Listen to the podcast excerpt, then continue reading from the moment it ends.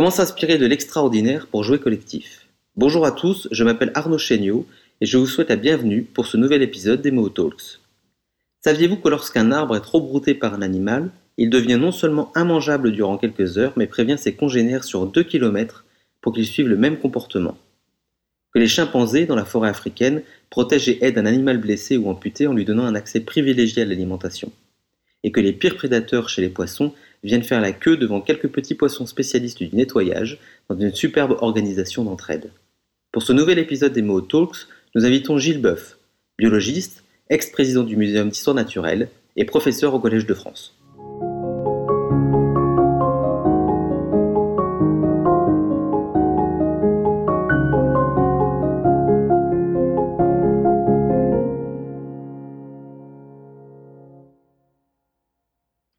Bonjour à tous et puis merci de m'avoir invité. En fait, j'étais sur France Culture ce matin pour la matinale et un peu sur la même question en fait hein, sur euh, quel sera le jour d'après et j'ai rebondi sur une, phrase du président Macron le 16 mars dernier quand il disait en fait, vous savez, le jour d'après, quand on aurait réussi effectivement à passer cette passe difficile, ne sera pas un retour au jour d'avant. Alors vous imaginez pour un écologue comme moi comment ça peut me faire plaisir on verra dans les faits ce qui va se passer. Donc, on a démarré comme ça ce matin sur France Culture. Et puis, on a balayé ces questions aujourd'hui sur euh, le, non-respect du vivant et de la biodiversité d'un côté, et puis la mondialisation dans la rapidité de la transmission du système. Alors, ce Covid-19, là, c'est un, virus qui est bien connu, de la famille des coronavirus, il y en a plusieurs. On a eu pas mal d'épidémies depuis quelque temps. Hein. Il faut bien voir que c'est ce qu'on appelle une zoonose. Une zoonose, c'est le fait qu'un pathogène, une bactérie, un parasite ou bien un virus, ici en l'occurrence, passe d'un animal à l'humain. Et en l'occurrence, ici, pour ces zoonoses à partir de coronavirus, il y a souvent deux porteurs animaux. Alors, la première question qu'on va se poser, c'est que ça vient d'où?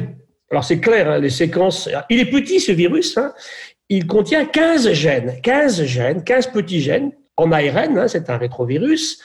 Et nous, en humain, c'est à peu près un peu moins de 30 000 gènes. Et 15 petits gènes, excusez le terme, sont en train d'emmerder l'humanité et de mettre à genoux nos économies. J'aime beaucoup ça dans la réflexion, dans l'ironie, je me marre pas du tout de ce qui se passe en ce moment. Hein. C'est très préoccupant, euh, tous ces confinements aussi, parce que c'est compliqué le confinement. On va y revenir tout à l'heure aussi. Euh, je vois les problèmes. Tu parlais des femmes, Arnaud, les violences conjugales, c'est monstrueux. Et puis, il y a des gens qui pètent les plombs, on le voit tous les jours.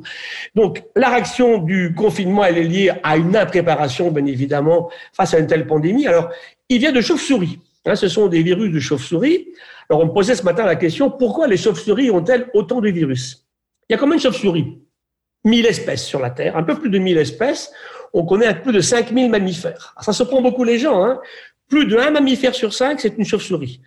Elles sont mal connues. Et quand on regarde aujourd'hui les nouveaux mammifères qu'on décrit chaque année, plus que des oiseaux hein, qui sont décrits, c'est souvent des petites musaraignes, des petites souris ou des chauves-souris, souvent de zones de forêt tropicale. Alors pourquoi est-ce qu'elles sont porteuses du virus? Pour des raisons très simples, c'est qu'elles vivent, elles sont assez récentes dans l'histoire de l'évolution des chauves-souris. Les, les, plus anciens fossiles remontent à 55 millions d'années. Hein. C'est juste un petit peu après les, les primates. Hein. Et elles vivent en colonie, dans des grottes refermées. les plus grandes sont assez grandes, des grandes roussettes, qui sont des mangeuses de fruits qu'on consomme sur les marchés africains, asiatiques ou latino-américains. Mais beaucoup sont petites. Et ces animaux de quelques dizaines de grammes sont capables de vivre 40 ans. Donc ces virus installés dans ces chauves-souris font qu'elles sont porteuses, elles les échangent en permanence, elles sont pas affectées par ces virus, hein. elles ont de très bonnes barrières immunitaires.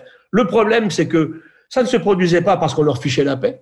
Les humains n'allaient pas les ramasser pour les bouffer. Et qu'est-ce qui s'est passé ici, là? C'est que des virus de chauves-souris ont été amenés par des chauves-souris vivantes, conservées dans des marchés, dans des conditions indignes, épouvantables, de promiscuité d'animaux vivants et ce qui s'est passé, c'est que la séquence du Covid-19, c'est aussi une séquence d'un pangolin. Un pangolin, c'est un petit mammifère, enfin petit, ça fait à peu près un mètre. Il y a huit espèces connues, quatre en Afrique et quatre en Asie. Et quand on regarde aujourd'hui ce qu'est la carte génétique de ce virus, ben c'est quelque chose qui s'est croisé entre des chauves-souris et des pangolins. Et c'est là que l'humain est ahurissant. on me disait l'autre jour, où le président Macron avait dit, lui, nous sommes en guerre contre le virus. Moi, je dirais, on est en guerre contre nos comportements de folie qui ont fait que ces animaux ne devaient jamais se rencontrer. Vivants, bien sûr. Hein. Donc, on a mis des pangolins vivants dans des conditions épouvantables, au-dessus des cages avec des chauves-souris. Elles ont fait caca sur les pangolins. Et puis, on a consommé, effectivement, des pangolins avec de l'urine de chauve-souris ou des fesses de chauve-souris. Les mutations sont produites. Un virus, il mute 4000 fois plus vite qu'un mammifère ou une plante. Hein. Ça va très, très, très, très vite. Et puis, c'est apparu. Donc, première, première remarque, ça n'aurait jamais dû apparaître c'est bien lié à un comportement indigne de l'humain qui fait ces marchés épouvantables. La Chine a décidé depuis d'ailleurs de terminer. On n'a plus le droit d'avoir des marchés d'animaux vivants. Mais n'empêche qu'ils ne règlent pas le problème d'introduction de parties d'animaux morts, hein, comme les cornes de rhinocéros ou les écailles de pangolin hein, sur les marchés. Et puis, ça n'aurait pas dû se produire. Ça s'est produit. Deuxième cause, ça aurait dû rester très confidentiel sur un petit marché chinois quelque part. Et aujourd'hui, ce qui est ahurissant pour moi, hein, ça s'est produit ça en novembre 2019. C'est pour ça qu'on l'appelle le Covid-19 de 2019. Trois mois après, il a fait le tour du monde. Hein, quand on dit la longue litanie, il y a aujourd'hui presque 4 milliards d'humains confinés comme nous là ce soir. C'est ahurissant. Donc, deux, remarques. Le comportement indigne de l'humain sur ces marchés, d'animaux exotiques rapidement mêlés à des animaux domestiques. Et quand on regarde aujourd'hui ce qui s'est passé sur les, les, pandémies récentes, je vais laisser les pestes noires du Moyen Âge, c'était effectivement des petites gerbilles du désert, des petits rats kangourous qui ont été éradiqués. Là, là, c'était, une bactérie. Hein. Le bacille de la peste est passé effectivement de la gerbille au rat, qui était asiatique, le rat noir en particulier. Et ce sont les puces de rats qu'une fois que les rats ont été effectivement aussi euh, exterminés, sont passés des, des, rats aux humains et ont amené les pestes noires au Moyen Âge, donc avec les premiers arrivées de rats massivement d'Asie à ce moment-là. après les pestes noires, c'était H1N1, H1N1, c'est un autre virus, c'est un virus celui-là, effectivement, qui vient aussi de chauves-souris, pardon, qui, qui été amené aussi par des chauves-souris et par des oiseaux. C'est peut-être 50 millions, 100 millions de morts, peut-être, hein, autour du monde. Puis après, on a, on a vécu, après le SRAS en Chine, 2002-2003, autre virus de chauve-souris, cette fois-ci insectivore, pas une mangeuse de fruits. Et le second porteur, c'était la civette palmiste masquée, petit animal, un petit mammifère amené qui ressemble un petit peu à une jeunette, qui l'a transporté aussi. Après, on a eu le MERSCOV, donc en Arabie Saoudite, l'autre intermédiaire était le dromadaire, après la chauve-souris, 500 morts. Et puis après, on a eu bien sûr le H1N1 numéro 2, hein, qui ressemblait beaucoup à la grippe espagnole du début du XXe siècle, qui, a, qui est passé effectivement à partir de, de, de canards sur des ports hein, en Asie, avec des gros problèmes à Singapour et puis également en Malaisie. Et puis ensuite, il y a eu bien sûr le Nipah, qui est un autre virus qui est très très très agressif, hein, de chauve-souris aussi, il est passé par le cochon en Malaisie.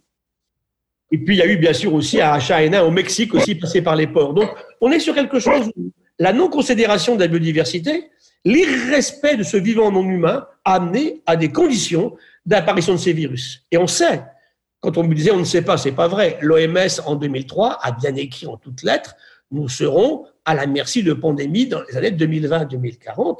Et je relisais cette semaine un rapport français du Comité national consultatif d'éthique de 2009 ils décrivent exactement ce qui se passe en ce moment.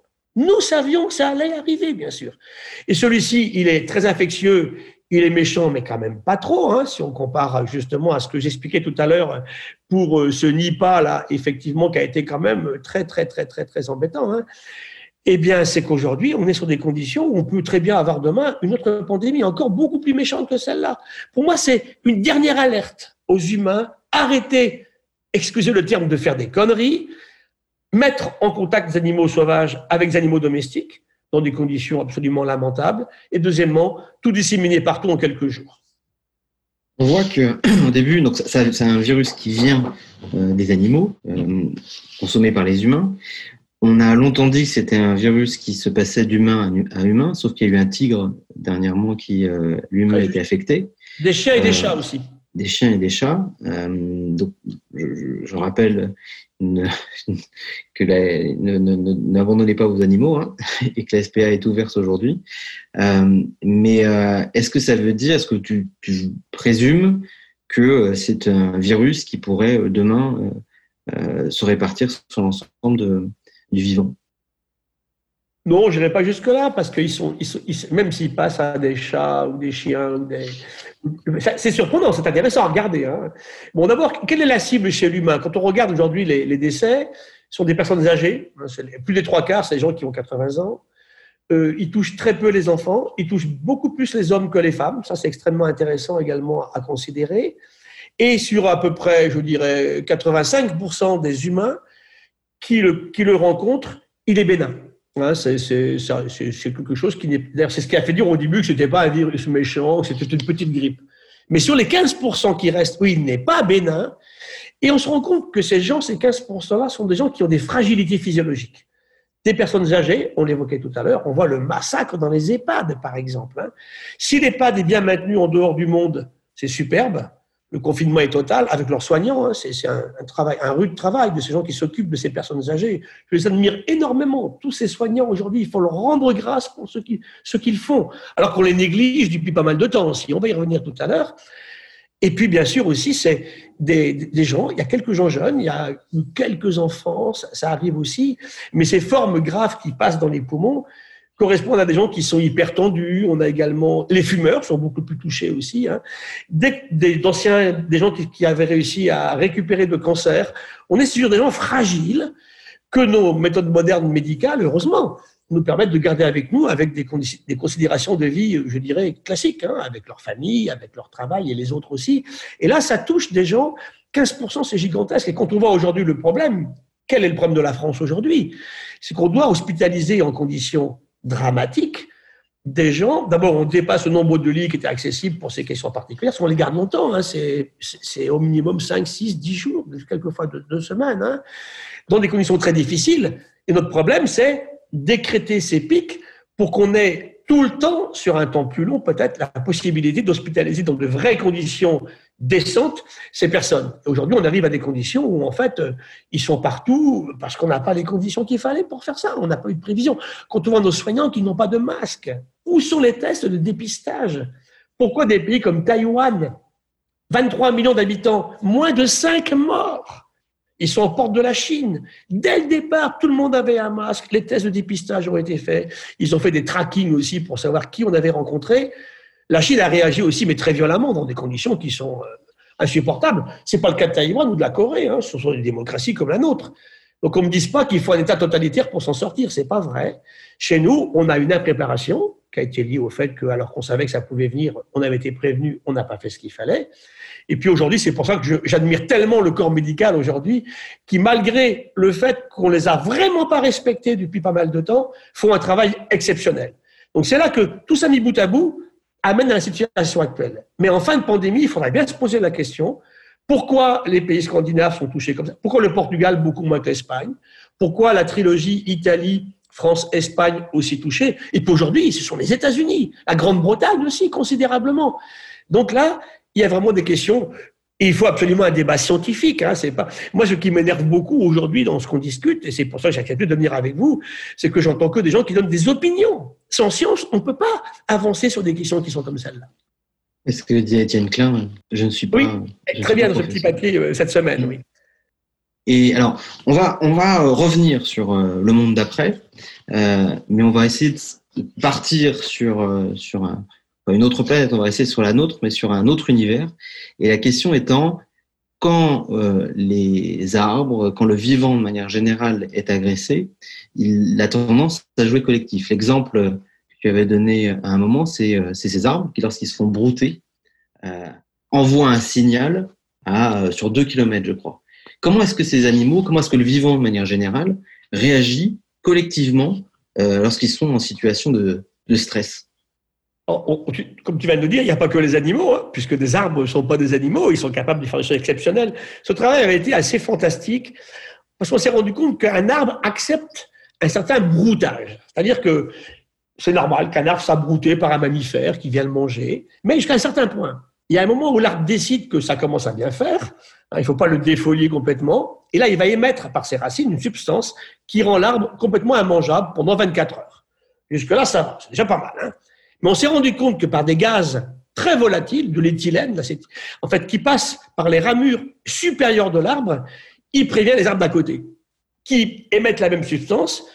et qui devenaient immangeables sur une surface assez importante. On s'était rendu compte avec des élans du Cap, des grandes antilopes en Afrique du Sud, qui en fait sur un grand parc fermé finissaient par mourir de faim. Alors le vétérinaire se posait des questions en disant mais comment ça se fait? C'est pas possible, ils ont de la place. Et en les regardant bien, il se rendait compte qu'ils commençaient à brouter des arbres, et après ils passaient à plusieurs kilomètres de là pour commencer à en brouter d'autres. Et c'est comme ça qu'est née cette idée de transmission d'informations pour protéger aussi les autres. Et quand on arrive au bout de la réserve, eh ben, tous les arbres étaient immangeables pendant 24 heures. Quand on est herbivore, il faut manger beaucoup plus que simplement quelques heures sur 24. Donc, ce travail est parti comme ça, et on s'est rendu compte que c'est très généralisé dans le monde vivant. Sur les fourmis, c'est bien connu. Par exemple, les fourmis, quand elles vont commencer à... Elles le savent, les fourmis. Elles commencent à manger une feuille, et en fait, pour que l'arbre ou la plante de la feuille en question n'ait pas le temps de mettre sa substance qui vient des racines, elle découpe d'abord la feuille, vous verrez quand vous allez vous promener dans la nature prochainement, vous verrez le nombre de feuilles coupées. Pourquoi ils ont coupé des feuilles comme ça? Ben Simplement parce que la feuille, une fois décrochée, ne peut plus recevoir la substance qui va la rendre immangeable. Elle revient après et bouffe toute la feuille qui ont été découpées comme ça. Elle se précipite pour tout découper à l'avance. Et on a une infinité d'exemples qui sont comme ça. Donc face à l'agression, c'est vrai que les animaux qui sont grégaires, hein, ce n'est pas le cas de tous les animaux. Hein, quand on vit toujours tout seul, euh, on ne la fait pas euh, collectif, comme on disait tout à l'heure. Il y a des réactions vraiment du groupe assez exceptionnelles. Alors d'abord, on peut aborder des espèces très très évoluées, j'aime pas trop le terme, mais proches des hominidés, par exemple, qui font partie même du même groupe que sont les chimpanzés ou les bonobos. On se rend compte que ces animaux, quand ils contiennent au niveau du groupe des animaux blessés, souvent ils ont été pris en fait dans un piège, hein. ils ont perdu une main, un pied, quelquefois deux mains hein, ou, deux pieds, ou une main, un pied. En fait, pour ces animaux qui sont fragiles, eh bien, ils s'en occupent. C'est-à-dire que quand ils arrivent sur un nouveau filier, ils vont laisser l'animal malheureux qui est diminué aller en haut pour manger ses figues. Eux vont se répartir sur la partie basse de l'arbre pour le laisser manger. Donc, il y a vraiment un jeu très collectif pour garder ces animaux qui sont estropiés avec eux.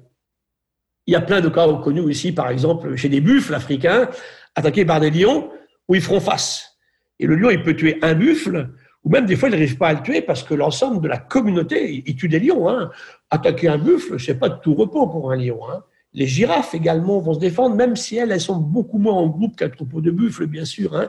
Des antilopes le font aussi. Donc, il y a une communication animale tout le temps chez les antilopes de, de savane africaine. Il y a un ou deux guetteurs hein, sont dans la colonie. On connaît bien le cas aussi de ces petits animaux qu'on appelle les suricates, vous savez, un peu comme les chiens de prairie, là. Il y a toujours des guetteurs ou les marmottes qui sifflent. Hein. et dès le moment où le prédateur se profile à l'horizon, hop, le sifflement ou le cri, tout le monde disparaît. Donc il y a une organisation du groupe pour faire face en fait aux agresseurs. Ce qui laisse le temps aux autres de consommer, de manger tranquillement pendant ce temps-là, parce qu'ils ne peuvent pas être en perpétuel stress. Même si sur le principe du carnivore qui mange l'antilope qui est herbivore, ça marche parce qu'il y a toujours beaucoup plus, bien sûr, d'antilopes que de lions, ça c'est clair. Mais s'ils étaient constamment en état de stress, ça ne marcherait pas. Donc, ce qui est clair, c'est que ces animaux savent quand un lion est repu. Hein. Il y a aussi un comportement de groupe qui fait que des zèbres vont les boire au même moment, au même point d'eau, sans inquiétude. Le lion ne va pas attaquer à ce moment-là, ou la panthère en l'occurrence. Hein. Donc tous ces comportements-là font que, organisés en groupe, ça marche finalement très bien. C'est vrai aussi, bien sûr, pour la faune, pour, la faune arctique. C'est vrai chez énormément d'animaux. Quand Tara Océan, nos amis de Tara. Ils sont partis en 2009 et ils sont rentrés en 2013, le premier tour du monde, où ils ont séquencé donc l'océan mondial, hein, la surface de l'océan, sur des micro-organismes, des virus justement, des bactéries et des micro-algues, ce qu'on appelle des protistes. Hein. Sont des grosses algues, plus grosses que des bactéries, mais avec un noyau. Les levures, par exemple, ou ces micro-algues que j'évoquais à l'instant, on s'est rendu compte quand ils ont travaillé sur les relations entre ces communautés de micro-algues il y avait infiniment plus de symbiose, de mutualisme, de commensalisme, d'entraide que de compétition. Et c'est vrai que quand on fait dire à Darwin le darwinisme social, c'est une invention récente, ça n'a pas de sens. Les entreprises ne sont pas là pour se taper sur la figure en permanence. Ça ne marche pas. Dans le monde vivant, il y a infiniment plus d'entraide que d'agression permanente. Ça existe. Hein Tara, au retour de Tara, il disait que les diatomées qui sont certains protistes marins, des microalgues marines, sont assez antisociales, hein, parce que quand elles trouvent qu'il y a trop d'algues qui ne sont pas élatomées, elles produisent une substance très vénéneuse qui tue tout le reste sauf, elles. Donc ça existe, mais c'est très particulier. Donc c'est là qu'il faut dire en fait aux gens qui nous écoutent que cette légende de la nature euh, méchante, agressive, ça tient pas debout. Simplement, il y a des cas d'agression. Il est évident qu'un guépard qui tue un impala, c'est violent, mais c'est dans l'ordre des choses en fait. En fait, hein. ce qui se produit aujourd'hui, c'est que l'humain intervient à tous les niveaux et arrive à complètement rendre ses, relations délétères en écrétant une partie de la population, par exemple. Et on montre très bien que quand la biodiversité s'effondre, ça crée ces situations de pandémie en laissant la place aux opportunistes. Et bien sûr, quand on est un pathogène, si on n'est pas opportuniste, on vit plus. Hein. Il faut savoir tirer parti d'une situation. C'est ce qui se passe aujourd'hui. Donc c'est vrai que dans le monde végétal, dans le monde animal, je pourrais vous en parler pendant très longtemps. Il y avait par exemple un exemple sur les papillons d'Amérique du Sud qu'on appelle les itomides. Alors oui, c'est une relation plante-animale, c'est super intéressant. Oui, tout à l'heure, je vous disais que les arbres vont tolérer un niveau de broutage. Hein. C'est-à-dire qu'ils laissent faire. Il émet sa substance pour le rendre immangeable que quand il trouve que ça va assez. Hein. Il faut qu'il refasse sa ramure pendant quelque temps pour à nouveau se faire manger par quelqu'un d'autre. Chez ces papillons, en fait, la femelle, quand elle a été fécondée par le mâle, elle pond sur des fleurs de passiflora. Hein. Vous connaissez les passifleurs, les, fruits, les fleurs de la passion. Et quand la femelle a fécondé, a déposé ses œufs, elle dépose une, concrétion qui va sécher à l'air libre et qui est un signal pour une autre femelle. Ne viens pas pondre là, il y aura surpopulation de petites chenilles. Et ça marche très bien. Mais ce qu'on a découvert il y a quelque temps, ce qui est assez fabuleux, c'est la réponse du monde végétal au monde animal, c'est qu'il y a une, y a une passiflore de la jungle qui naît dès le départ avec quelque chose de végétal, qui ressemble à s'y méprendre à ce que dépose la femelle du papillon. Elle n'est jamais bouffée par les chenilles. Donc c'est là que cette, communication en permanence du règne vivant, animaux entre eux, plantes, plantes entre elles, animaux, plantes, plantes, animaux, est extraordinairement intéressante. Et c'est pour ça qu'ils sont là. C'est là que l'humain, dans son arrogance, imagine qu'il n'y a que lui qui peut faire des choses comme ça. Je vais être un peu trivial en vous disant, euh, s'ils étaient cons, ces arbres, ces papillons et puis ces animaux sauvages, il y a belle lurette qui serait plus là, en fait. Donc beaucoup plus d'entraide que de compétition. On a vu euh, pendant les feux euh, dramatiques en Australie un animal euh, très mignon au demeurant qui, alors je ne sais pas, la question étant est-ce que c'est vrai ou pas vrai, qui a priori ouvrait son terrier à d'autres animaux pour pouvoir les, protéger. Oui, pourquoi pas, bien sûr. Est-ce qu'il faisait sciemment C'est ça la question. En tout cas, quelque part, son instinct lui disait que c'était bien de laisser les autres se réfugier avec lui, bien sûr. Oui. Alors la question, c'est est-ce qu'un prédateur peut rentrer aussi dans cette terrier en particulier? Peut-être que oui. Hein. Je raconte souvent cette histoire des, grands poissons prédateurs, des grands requins par exemple, ou des, grands poissons océaniques, qui ont des stations de nettoyage. Ce sont des labridés, la famille, ce qu'on appelle les vieilles en France, hein, les, petites vieilles, ou les grosses vieilles, il y a des poissons hein, qui sont gros ou petits. Ces labridés ont souvent des nettoyeurs. Leur boulot, c'est d'aller recevoir la visite d'un monstre qu'il mangerait en, dehors du, système classique, et il nettoie de ses parasites. Il rentre dans la gueule ouverte il rentre dans les branchies, il fait le tour, il mange tout. L'autre se laisse faire. Il fait la queue pour passer à la situation. Il s'appelle ça en anglais cleaning fish. Hein.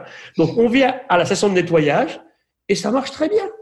D'ailleurs, à un moment, quand les Norvégiens avaient eu des problèmes de parasites sur les saumons d'élevage en Norvège, ils avaient mis justement dans les cages de saumon quelques poissons cleaners comme ça, qui nettoyaient les saumons en élevage de leurs parasites. Donc, en fait, cette entraide-là, elle est partout, quoi. Et là, le prédateur, parce que bien sûr, ça a été regardé. Est-ce qu'il triche le prédateur? Est-ce que quelquefois, il va, il, va, il va bouffer le cleaner fish, celui qui le nettoie? Ben, quand il fait ça, ça ne dure pas très longtemps parce qu'il sera plus, jamais nettoyé, en fait. Hein. Je dis pas ça n'arrive jamais, mais très rarement. Sinon, ça ne marcherait plus depuis longtemps, en fait. Chacun y trouve un avantage. Celui qui est nettoyé, ben, évidemment, il est tout content. Hein, et celui qui nettoie, il bouffe, effectivement. C'est également ce qu'on appelle la forésie. La forésie, c'est la capacité d'un animal à en transporter d'autres. Un bel exemple en mer, ce sont les rémoras, hein, ces poissons particuliers, qui ont une grosse ventouse et qui se collent sur les baleines, qui se collent sur les requins, sur les tortues marines. Elles ont deux ou trois gros rémoras dessus. Et ils font le tour du monde avec leurs tortues, avec leurs baleines ou bien avec leurs requins. Ils se décrochent et puis ils vont en prendre un autre. Hein. Ils ne payent pas l'autobus, mais ils prennent en permanence. Et là aussi, c'est une entraide et jamais le, requin va bouffer, effectivement, c'est vraiment la tortue non plus. Donc c'est vrai que il les transporte. Là, l'avantage est plus pour le transporter que pour le transporteur. Un joli cas aussi d'entraide et de mutualisme, euh, c'est le cas des petits poissons clowns, hein, qui sont tellement jolis en couleur, on les aime tous, c'est Nemo, hein, le petit poisson de dessin animé, qui vit dans des anémones super toxiques, mais dont le venin n'affecte pas le poisson clown. Alors, double intérêt. Pour l'anémone, ce petit truc-là sort de temps en temps, attire un gros prédateur qui vient sur l'anémone foudroyé par son venin, et le petit poisson aura les restes du repas. Et le petit, lui, il est protégé au sein de l'anémone et il n'est pas bouffé par les gros. Donc, il y a plein d'exemples comme ça. On voit que ce qui, sort en fait de ça, c'est qu'il n'y a pas d'intention néfaste euh, dans, le monde, dans le monde du vivant et qui euh, amène à des questions que, que je vois aujourd'hui. C'est alors, on va prendre le Gilles Boeuf son, son côté philosophique, mais euh, à ton sens, euh, qu'est-ce qui pourrait inspirer, qu'est-ce qu'on devrait s'inspirer aujourd'hui, euh, de quoi on devrait s'inspirer, pardon, aujourd'hui du vivant pour corriger peut-être ce qui existe aujourd'hui, ce que les, ce que les humains provoquent alors, néfaste, c'est un mot que je n'utiliserai pas parce qu'il n'y a pas de méchanceté, d'ailleurs, je le sais très bien. Mais par contre, il peut y avoir des situations qui soient effectivement assez ambiguës. Les animaux peuvent tricher. Chez les chimpanzés, c'est connu. Hein. Ils ont un sens aigu de l'injustice, par exemple. Donne un chocolat toujours aux mêmes et pas aux autres, ça c'est terrible. Hein. ils, n'aiment pas du tout. Donc, il y a aussi des, des, sentiments chez ces animaux qui sont quand même très particuliers. Hein. Quand je vois, moi, une femelle de chimpanzé qui passe une heure pour préparer un outil pour manger un termite, c'est fabuleux ce qu'elle a fait. Quelle est la différence avec l'humain? Quand elle a fini, elle laisse son outil là où il était. On a crié, ramasse ton outil, ça marche pas. Donc, il y a des situations où effectivement on peut tricher, on peut profiter d'une situation, mais globalement, vous savez, si jamais les animaux ou les plantes étaient passés par des systèmes systématiques de choses qui seraient néfastes, ils seraient plus là en fait. Tout marche en fait dans un système de connexion vivante. Un écosystème, c'est quoi? C'est une construction d'animaux, de plantes, de virus, de bactéries, euh, de champignons et de protistes, construits ensemble pour créer quelque chose, finalement, où tout le monde s'entend et tout le monde a sa place. Hein, on le voit, par exemple, sur, euh, sur une forêt, par exemple, ou sur un récif corallien. Mais il n'y a pas que la vision. Par exemple, le, grand acousticien euh, du, vivant, Bernie Krause, quand on avait fait son exposition à la Fondation Cartier, nous dit les sons un animal ne chante pas à n'importe quel moment, un oiseau, un criquet. Il y a vraiment toute une symphonie animale qui fait qu'il y a un qui chantera à 9h10, l'autre à 9h17, l'autre effectivement à 10h23. C'est pas les mêmes qui chantent le matin, en milieu de nuit ou en début de nuit. Le drame dans tout ça, c'est que l'humain vient comme un, ce que disait notre ami Robert Barbeau, hein, le grand écologue, il disait en fait, euh, l'humain c'est un, éléphant dans un jeu de quilles. Hein, quand on commence à détruire ces systèmes, bah, ça ne marche plus. Et Krause nous dit souvent que même sur des zones protégées comme le Costa Rica, il dit en fait, il reste des oiseaux. Mais quand on, on, écoute, on voit les arbres, on voit les oiseaux, mais quand on les enregistre, ils ne chantent plus. L'oiseau peut être là, mais il y a trop de désordre. Et quand on fait le spectre sonore de tout l'écosystème, ça peut être en mer, hein, avec des baleines, avec des poissons, parce que là où le monde, du silence, c'est pas du tout la mer. La mer n'est pas du tout silencieuse, au contraire le son se propage très bien dans l'eau, et eh bien ça marche dans un système organisé. Et c'est là qu'on peut avoir des énormes trous dans tout le spectre sonore qui est là. Hein. Ben, il y a des fréquences où il n'y a plus personne, parce que justement ça a été détruit. Et Krause nous dit, je lis sur un sonogramme, hein, comme sur une, photo finalement, je lis le désordre et je lis la pollution. Donc c'est tout ça qui fonctionne de façon globale. Donc de quoi pourrait-on s'inspirer? Ben, Clairement, de l'harmonie des systèmes finalement du fait qu'il y a effectivement à nos yeux des méchants, des gentils, ça ça marche pas comme ça. Sinon, il y a belle lurette que ça ne marcherait plus. Si on trichait tout le temps, ça ne marcherait plus non plus. Il y a une organisation générale qui fait que le vivant est organisé. Alors, ce qui est intéressant aujourd'hui, c'est qu'on se rend compte que toutes les espèces n'ont pas la même valeur fonctionnelle dans un écosystème. Ça, c'est une notion assez récente, une vingtaine d'années, ce que les Anglais appellent en fait les, les, les keystone species, nous, on pourrait dire les clés de voûte. Il y a des espèces beaucoup plus importantes de façon fonctionnelle dans l'écosystème. L'éléphant, c'est un bel exemple. Le castor aussi. Hein, il y a un Américain qui avait travaillé sur un morceau de plage aux États-Unis où il a, pendant 30 ans, hein, toujours, il y avait 357 espèces. Des mollusques, des crustacés, des poissons sur son morceau de plage. Puis il s'est mis un jour à enlever tous les individus de certaines espèces, jusqu'au jour où il a enlevé tous les individus d'une étoile de mer. Et en six mois, son écosystème à 357 espèces a basculé vers que des moules ou que des balades. Vous savez, les balades, c'est ces petits crustacés qui vous font mal aux pieds quand vous marchez sur les rochers. Ce qui veut dire que l'organisatrice de tout l'écosystème de ce morceau de plage, c'est l'étoile de mer. Et ça, c'est très important pour nous de mettre ça en évidence. Hein. Si l'éléphant s'en va, il y a plein d'espèces qui partent avec. Le castor, ça a été montré aussi, il est très important dans un écosystème. Le retour du castor s'accompagne de choses extraordinaires. Les prédateurs aussi. Quand les loups ont été ramenés au Yellowstone, par exemple, hein, c'était spectaculaire sur le contrôle des grands cerfs wapitis et puis sur le bien-être des arbres. Du Yellowstone, on a vu une végétation incroyable se redévelopper. Le loup avait sa place, comme le wapiti avait sa place, comme le bouleau avait sa place, comme tout le monde finalement avait la sienne dans l'écosystème. Également, les... vient et casse tout ça, ça ne marche plus. On l'a vu qu'à l'outre de mer, par exemple, aux Aléoutiennes, dans la mer du sud de l'Alaska. Donc il n'y a pas de nuisibles. Il n'y a pas de De nuisibles. Non, pour moi, non. C'est une invention de l'humain. Plus franchement, les dieux auraient inventé des trucs bien avant que l'humain n'apparaisse pour les emmerder. Ça marche pas comme ça. Ça marche pas. C'est l'humain qui a une vision du nuisible. Mais, vous savez que ce terme de nuisible était dans les manuels scolaires, j'ai trouvé jusqu'en 1966. On apprenait à nos petits-enfants, filles et garçons, il y a des animaux qui sont méchants et nuisibles, des animaux gentils et bons pour l'humain. Ça n'a pas de sens. Et dans le cas des chauves-souris, si je reviens au coronavirus, c'est pas la faute des chauves-souris. Le vrai, le vrai ennemi, c'est le comportement de l'humain vis-à-vis des chauves-souris, qui ne mentent rien à personne, qu'on leur fiche la paix dans leur grotte, là où elles vivent, en fait. Mais notre ennemi, je le dis encore une fois, c'est notre comportement à nous. De quoi peut-on s'inspirer Je dirais du système vivant qui fait qu'il est capable en permanence de, de, muter, de changer, de s'adapter? Et je concluais ce matin ma, ma diatribe sur France Culture, vous l'écouterez. Je disais finalement, vous savez, la grosse différence entre l'évolution du vivant depuis les origines de la vie, 4 milliards d'années, 4 000 millions d'années, hein, et l'humain, c'est que le vivant a subi des attaques incroyables. Il a failli disparaître, hein, ce qu'on appelle les grandes crises d'extinction, un volcanisme. Nos volcans actuels, c'est des bébés à côté des grands volcans qu'on avait à certaines époques de l'humanité, hein, à la charnière secondaire tertiaire, à la charnière aussi primaire secondaire, des, tremblements de terre incroyables, des tsunamis monstrueux, le climat qui changeait incroyablement, ça prenait un certain temps, l'oxygène qui s'effondrait dans l'eau et dans l'air, qui entraînait des disparitions massives. Il a survécu à ça, le vivant. Et malgré ces crises-là, en fait, tout a toujours été en augmentation jusqu'à à peu près deux siècles. Là, je pense qu'on a dû atteindre peut-être le maximum d'espèces vivantes sur la Terre au même moment. Là, maintenant, ça se passe moins bien parce qu'on détruit les écosystèmes. Et ce qui est intéressant de regarder, c'est que pourquoi le vivant a réussi à survivre? Pourquoi il a pu s'adapter? Parce qu'il a toujours changé. Et nous, on ne change pas. Donc si on ne change pas, on ne pourra pas s'adapter.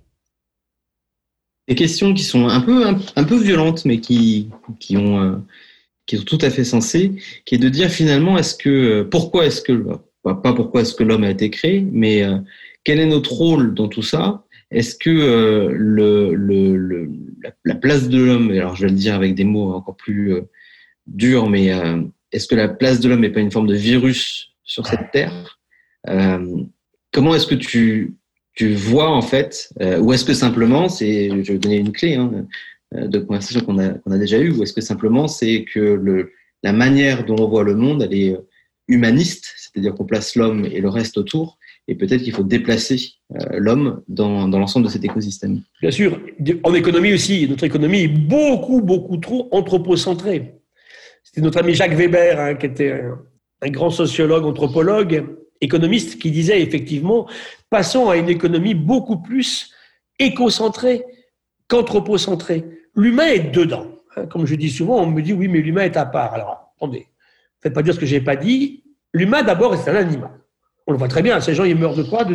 Durant le coronavirus, des détresse respiratoire. Donc, si on respire pas, on n'est plus là. C'est bien une fonction d'animal d'aller chercher de l'oxygène à l'extérieur.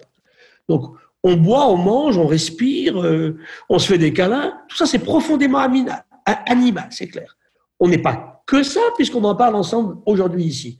L'humain est très particulier dans sa capacité qu'il a pu acquérir au cours des temps, hein, depuis 3 millions d'années, de réfléchir à tout cela en se posant des questions existentielles. Euh, qui suis-je D'où je viens Où je vais Mais surtout, ça a amené à une époque récente à une situation où on a oublié qu'on était dans le vivant et la biodiversité et pas à côté.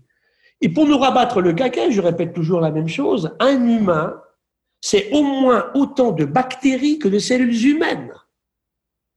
Et ce dialogue entre nos bactéries de notre corps, dans le tube digestif, euh, partout, sur la peau, dans les cheveux, les trous de nez, euh, est constant. Si ce dialogue ne va pas bien, c'est très grave pour l'humain. Les bactéries d'un obèse ne sont pas du tout les mêmes que les bactéries d'un type svelte. Dès que ce dialogue-là ne va pas bien, on est tous entrelacés. C'est un très beau livre d'Éric Batteste, un collègue qui est professeur aussi à Sorbonne Université, qui a écrit ça il y a deux ans, où il nous dit, en fait, tout est profondément entrelacé. Marc-André Sello, ça fait un très joli livre qui s'appelle Jamais seul sur les arbres. Il montre comment on est sans arrêt dans une communauté extrêmement intime de contact avec ce vivant. L'humain n'est pas seul et unique.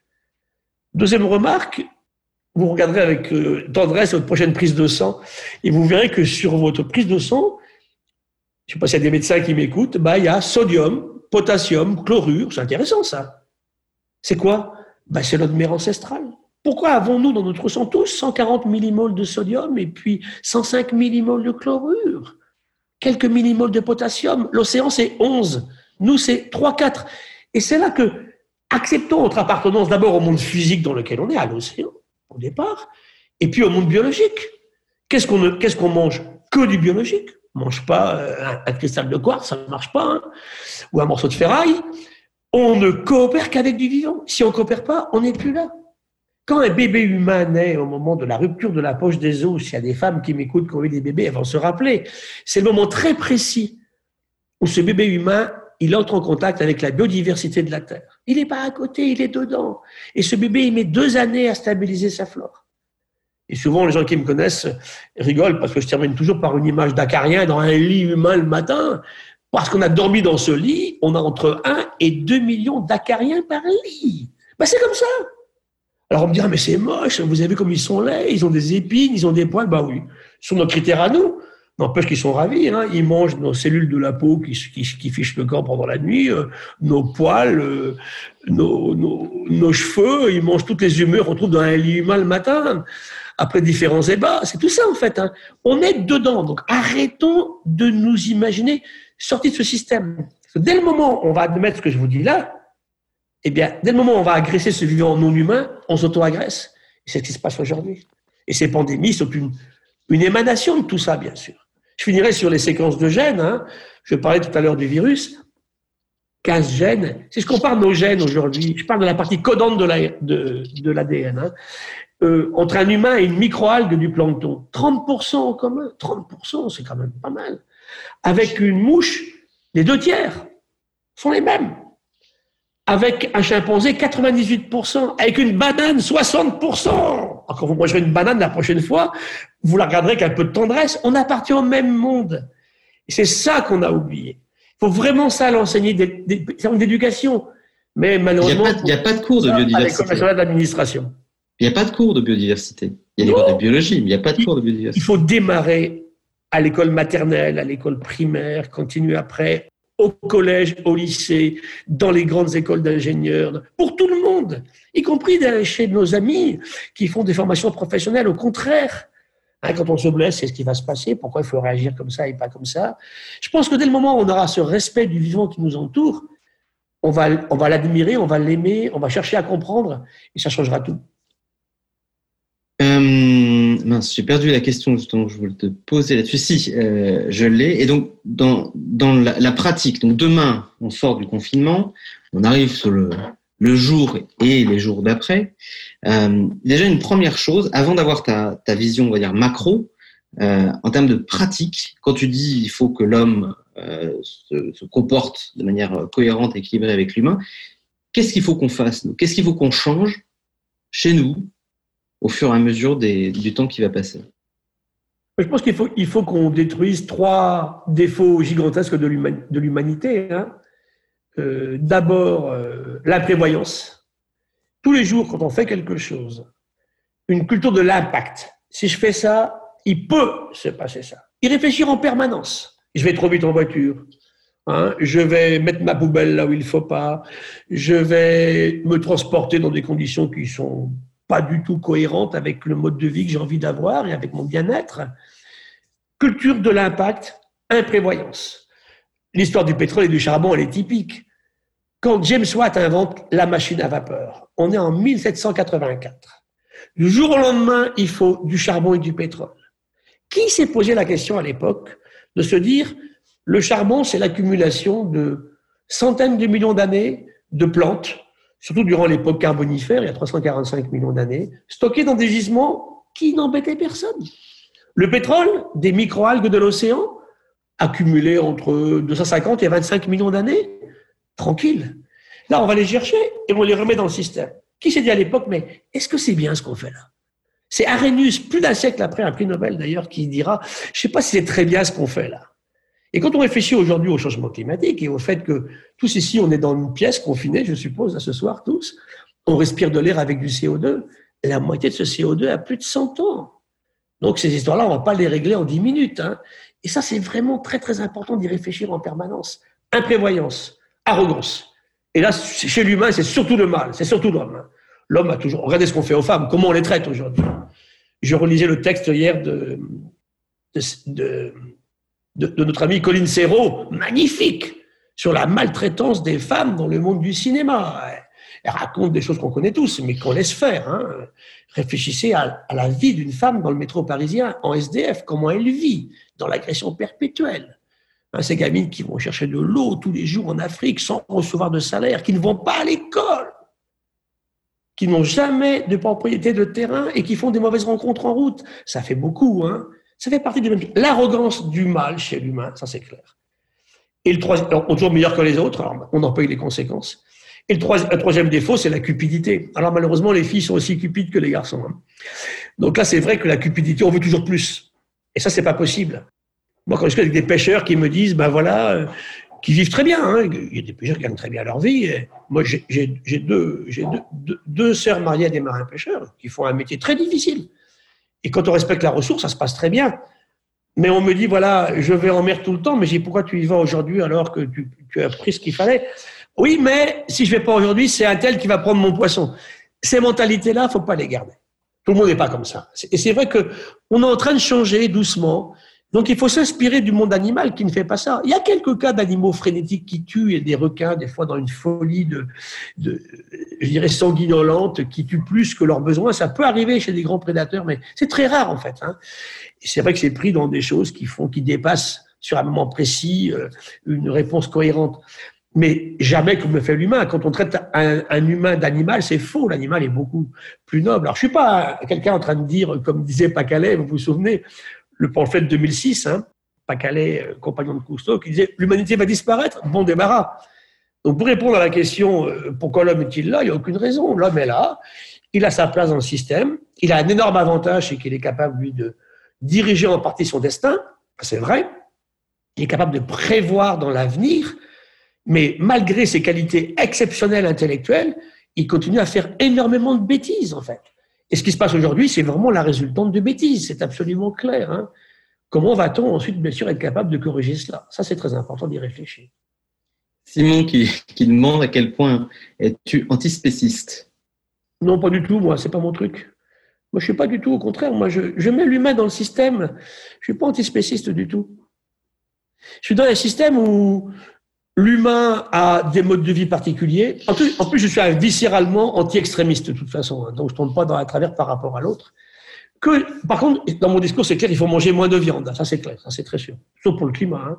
Et puis, on voit manger des pangolins euh, vivants, euh, massacrer des chauves-souris. Euh, éthiquement, je comprends pas, ça, c'est clair. Hein. Bon, qu'on élève, alors, par contre, beaucoup trop d'animaux. 23 milliards de poulets, 1,5 milliard de vaches. Franck Courchon, qui est un excellent écologue que j'aime beaucoup à Orsay, nous dit si on continue comme ça, en 2050, le seul animal qui va rester, c'est la vache. C'est quoi la biomasse, justement La biomasse entre le, ça, ouais. le, sauvage et le.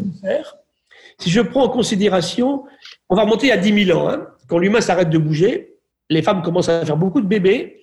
On commence à faire les premières domestications. Le premier, c'est le chien, un petit peu avant, puis le chat, la chèvre, les moutons, euh, puis les bovins, et puis les caprins, bien après le cheval. Le dernier, c'est le lapin. On va se rendre compte que les animaux domestiques mammifères de l'époque, avec les humains d'époque, on est à peu près 0,1% euh, de la masse de tous les mammifères de la planète. À peu près 5500 espèces. Aujourd'hui, Arnaud, on est 95%. Donc, qu'est-ce qui reste comme place pour les autres? Et Franck Bourchon nous dit, au rythme actuel, demain, le seul gros animal qui va rester, c'est la vache. Ah, c'est pas possible. Donc, c'est là, effectivement, qu'il faut une vraie réflexion sur la consommation de matière animale, ça c'est sûr. Mais de là, effectivement, à dire, il faut absolument euh, que tout le monde fasse comme nous, non, je, on, peut très bien, encore une fois, c'est une disharmonie, que quelqu'un ait un, petit élevage d'animaux qu'il aime. je, peux le comprendre très très bien. Ce que je combats, c'est les, problèmes monstrueux d'élevage industriel, de poulets, bien sûr, de cochons, de vaches. C'est 1000 vaches sur un petit territoire, ça n'a pas de sens. Et puis, le bien-être animal, il est où là-dedans? La façon dont on les abat, c'est une vraie question que, qui me concerne tout à fait, bien évidemment. De toute façon, si on mange un animal qui est mal abattu, on ne mange que du stress. Et croyez-moi, la qualité de la viande n'est pas du tout celle d'un animal qui s'est pas vu effectivement abattre.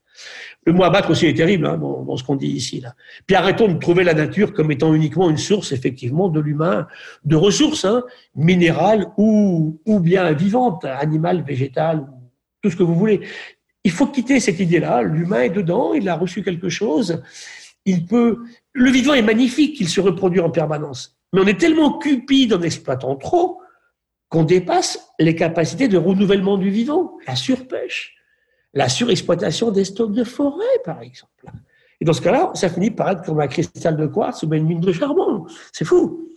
C'est ça qu'on a perdu, en fait. Et là, il faut s'inspirer du vivant, qui jamais fera de telles bêtises, bien évidemment. Le vivant, en fait, a des gros avantages par rapport à nous, que je vous donnerai tout à l'heure avant de terminer l'émission, si vous en laissez le, temps. Ah on fera la conclusion, euh, conclusion là-dessus. Euh, dans l'actualité euh, d'aujourd'hui, on voit que dans le monde d'après, les entreprises se posent la question de savoir comment elles vont elles vont réagir. On sent déjà des, des, tensions entre ceux qui veulent changer les choses et empêcher que le monde revienne comme avant, et puis ceux qui sont dans un stress euh, économique très très fort et qui veulent accélérer. Je pense par exemple aux compagnies euh, aériennes. Euh, Aujourd'hui, tu, comment est-ce que toi, niveau entreprise, comment est-ce que tu vois le monde d'après?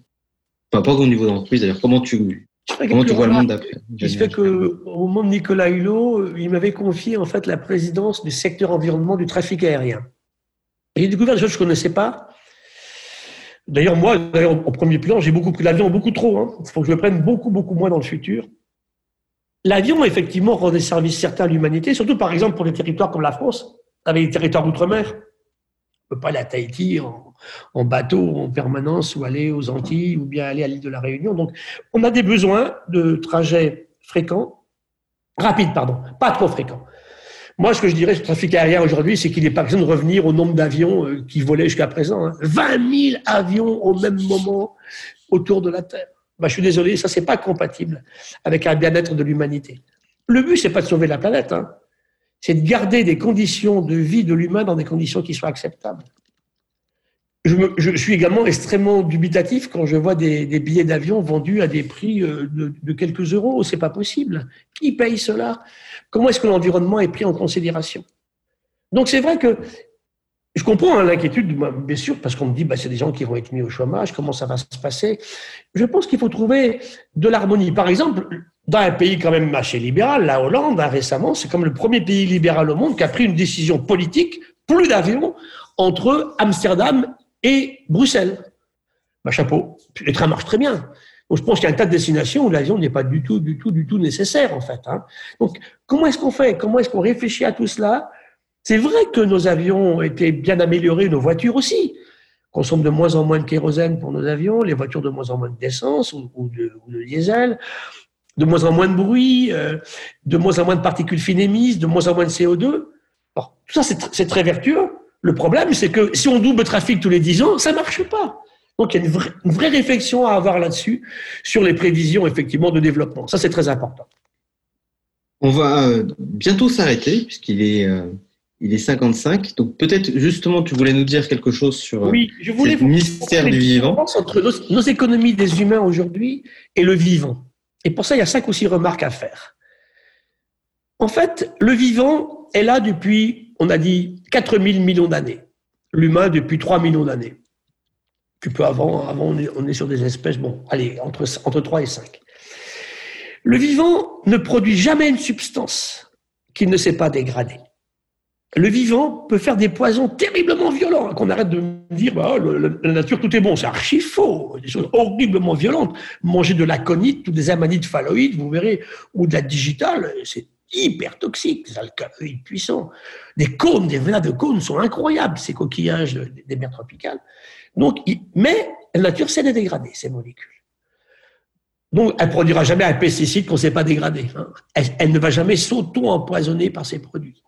Deuxièmement, le vivant fait tout avec une énorme économie d'énergie. Une libellule, c'est mes chouchoutes, la libellule. J'avais fait une préface à un ouvrage. Très beau livre avec Thierry Marx. Où je raconte qu'elle vole à presque 100 km heure avec 2 watts. Elle est capable d'encaisser 30 G en accélération. Quand on vous centrifuge dans un, manège, vous payez 10 euros votre tour de manège, vous vomissez votre 4 heures, vous arrivez à 6 G, elle encaisse 30 G, ma libellule. Très peu d'énergie. Elle ne s'empoisonne pas avec les produits qu'elle produit. Ensuite, elle fait ça pour tout le monde, y compris pour les gilets jaunes. Pas que pour certains. C'est très important de prendre ça en considération. Elle évolue en permanence. Elle change en permanence, cette nature vivante. C'est très important, ceci, bien sûr, de prendre ça en considération.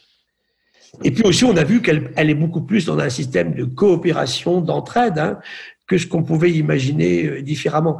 Tout ça, finalement, nous amène à réfléchir sur quelque chose que elle est bien supérieure à nous, en fait. Hein. Et surtout, je terminerai là-dessus, la nature optimise en permanence. Elle ne maximise jamais ni les coûts ni les profits.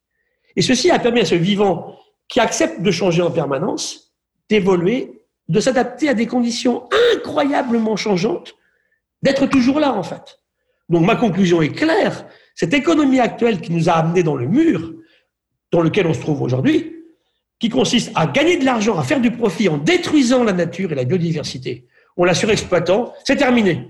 Sinon, eh ben, écoutez, euh, là, c'est pas Calais qui aura raison. Hein. Si on continue effectivement la prochaine pandémie, ben, c'est tout. Est-ce qu'il faut qu'une dernière question, parce que je vois qu'il y a plusieurs questions là-dessus, est-ce que la clé finalement, c'est pas l'éducation? Si, bah, c'est pas l'éducation qui est la crise, c'est le manque d'éducation en fait. Mais dans l'éducation, je vais insister sur une chose importante vis-à-vis de nos enfants, de nos jeunes. Hein. Moi, j'enseigne, je suis enseignant, c'est ma fonction de base. Hein. J'enseigne à l'école de médecine, dans les écoles vétérinaires, à AgroParisTech, en écologie à Jussieu. Maintenant, à Sciences Po Paris, ça, c'est des cours qui sont intéressants pour moi, où j'ai un cours qui s'appelle de l'histoire naturelle à l'économie des hommes la chose importante, c'est non seulement il faut donner des connaissances sur de la science, science-based. Quand j'entends les nombres de conneries incroyables, le virus a été inventé par l'Institut Pasteur, mais qu'on m'explique pourquoi et comment? C'est monstrueux. 20% des Français croient à des conneries comme ça, c'est pas possible. À côté de ça, donc, de l'éducation scientifique, c'est vrai, des connaissances, mais aussi, et ça c'est important pour nos jeunes, de l'esprit critique. Et ça, je pense que l'enseignement aujourd'hui chez nous ne développe pas assez l'esprit critique. Hein. On ne va pas emmagasiner de la connaissance comme ça. Oui, et c'est pour ça qu'aujourd'hui, dans ces fake news, nos jeunes doivent être capables. Ça, c'est du pipeau, ça, c'est vrai. Et pour ça, il faut qu'on les aide. Et c'est vrai que la meilleure aide, c'est ce que disait Étienne Klein hier encore, où on découvre un tas de gens qui se découvrent en fait scientifiques, alors qu'ils ne sont pas du tout. Je ne veux pas un monde dirigé par la science, ça, ça ne marche pas. Il faut les décideurs, mais qui devraient écouter beaucoup plus les scientifiques, ça c'est extrêmement important. Et c'est là qu'on a vraiment au niveau aujourd'hui de la distribution euh, de nouvelles totalement farfelues, des inquiétudes à avoir. Ce qui veut dire, là je vais prêter pour ma paroisse, qu'on ne supprime pas dans nos lycées en France l'enseignement des sciences de la nature, des sciences de la terre et des sciences de la vie, comme c'est en train de se passer en ce moment. Sinon, on perdra cet esprit critique. Très bien. Alors, restez encore connectés euh, quelques secondes. D'abord, je voulais te remercier, Gilles, d'avoir participé à ce, à ce talk. Euh, sachez que ces talks-là, sont euh, possibles et réalisables par Mo, par Madines, par Hello Tomorrow, par So Good, par Make Sense, donc et par School Lab. Merci à, à, à ces partenaires-là qui nous ont fait confiance pour enclencher cette, cette dynamique. Donc je vous dis, le prochain talk sera avec l'amiral François Dupont, qui est le commandant du sous-marin SNLE, donc c'est un sous-marin nucléaire, le commandant euh, euh, François Dupont, qui va nous parler du respect de soi, du respect euh, de la création de l'autorité, une forme d'autorité extrêmement bienveillante. Ça va être vraiment passionnant. Donc c'est la semaine prochaine, jeudi, à 12h30. Puis il y aura Bertrand Picard. Si vous voulez avoir toutes les actualités, vous pouvez vous inscrire sur la newsletter de Mo pour recevoir toute, toute notre actualité. Un immense merci Gilles Boeuf. Je vais vous demander à tous de rouvrir vos micros et d'applaudir grandement Monsieur Gilles Boeuf, le professeur. Merci Gilles.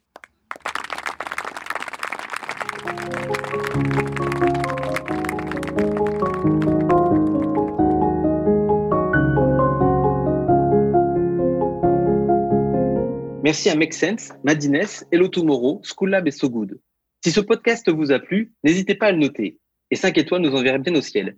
N'hésitez pas non plus à le partager sur les réseaux sociaux. Retrouvez également tous les podcasts et replays de Moho sur www.moho.co et sur nos réseaux sociaux. Et surtout, rejoignez la mobilisation.